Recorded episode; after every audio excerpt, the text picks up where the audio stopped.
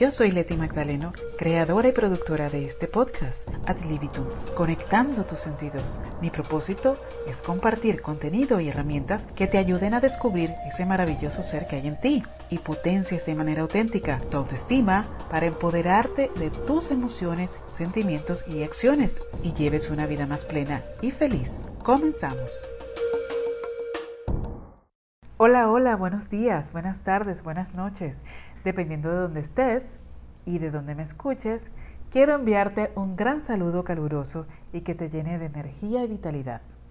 En esta semana quiero compartirte un tema que estoy segura que a todos nos ha pasado, que a todos hemos sentido, y es relativo al qué es el sentir, dónde se siente, qué se siente. A veces tenemos sentimientos encontrados y nos cuesta identificar lo que sentimos. Y la pregunta es, ¿y dónde sientes tú?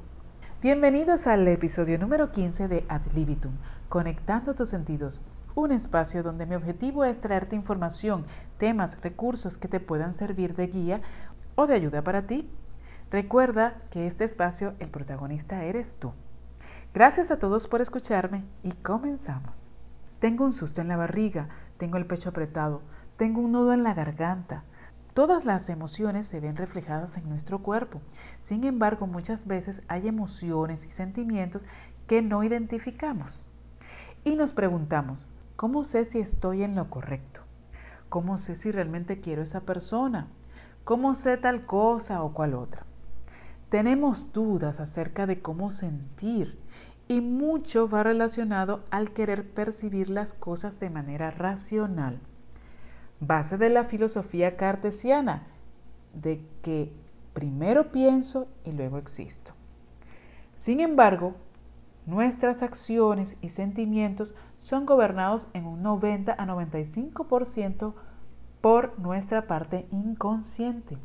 Sencillamente, las emociones y los sentimientos se sienten en el cuerpo, en diferentes partes, no se piensan, si se piensan son pensamientos, no son sentimientos. Por eso es tan importante la conexión con la emoción.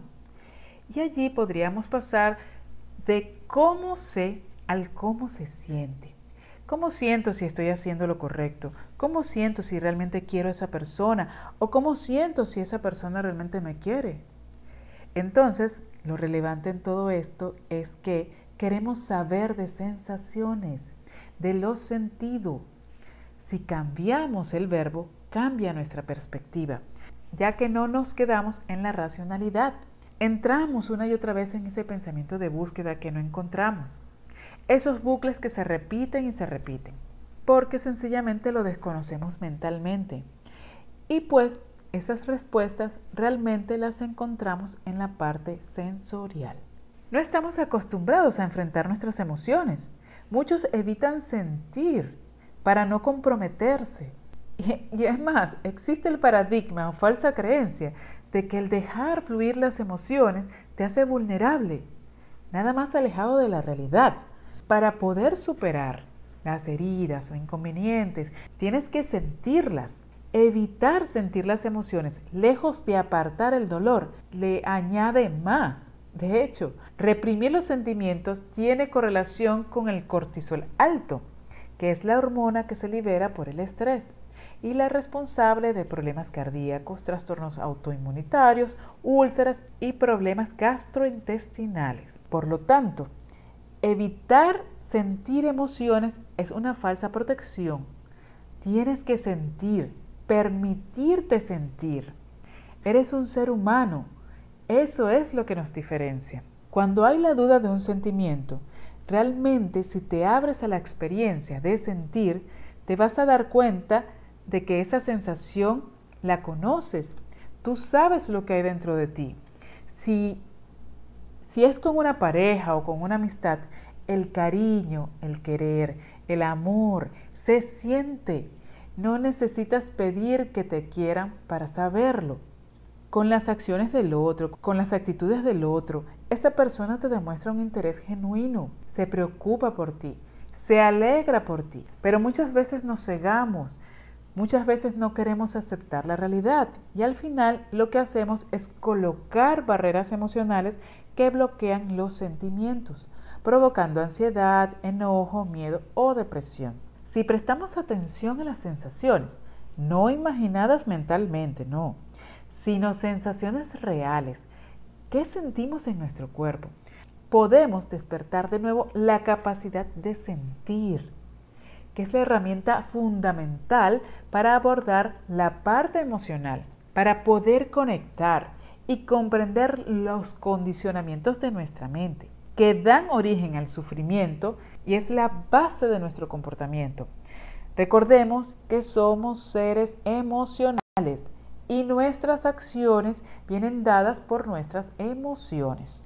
Conócete, identificando cada sensación que brinda tu cuerpo picor, calor, frío, dolor, presión, transpiración, hormigueo. Podemos empezar por explorar el mundo del sentir. Pues ten en cuenta algo importante. Ser consciente de algo agradable aumenta el bienestar y evita la euforia. Y su consecuente abatimiento. Sentir conscientemente algo desagradable te ayuda a perder el temor a sufrir pero aumenta la capacidad de afrontar la vida y la estabilidad emocional. Te invito a aprender a indagar sin rechazar lo que sientes. Empieza a ser consciente.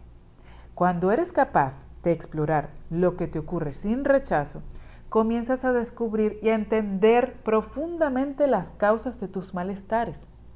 Y con ello aprendes también a gestionar de manera más sana tus emociones y por ende tus relaciones.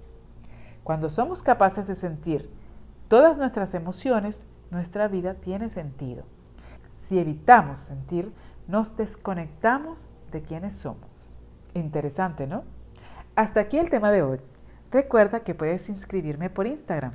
Puedes tomarte una foto escuchando este podcast y subirlo a tus historias etiquetándome a Cast.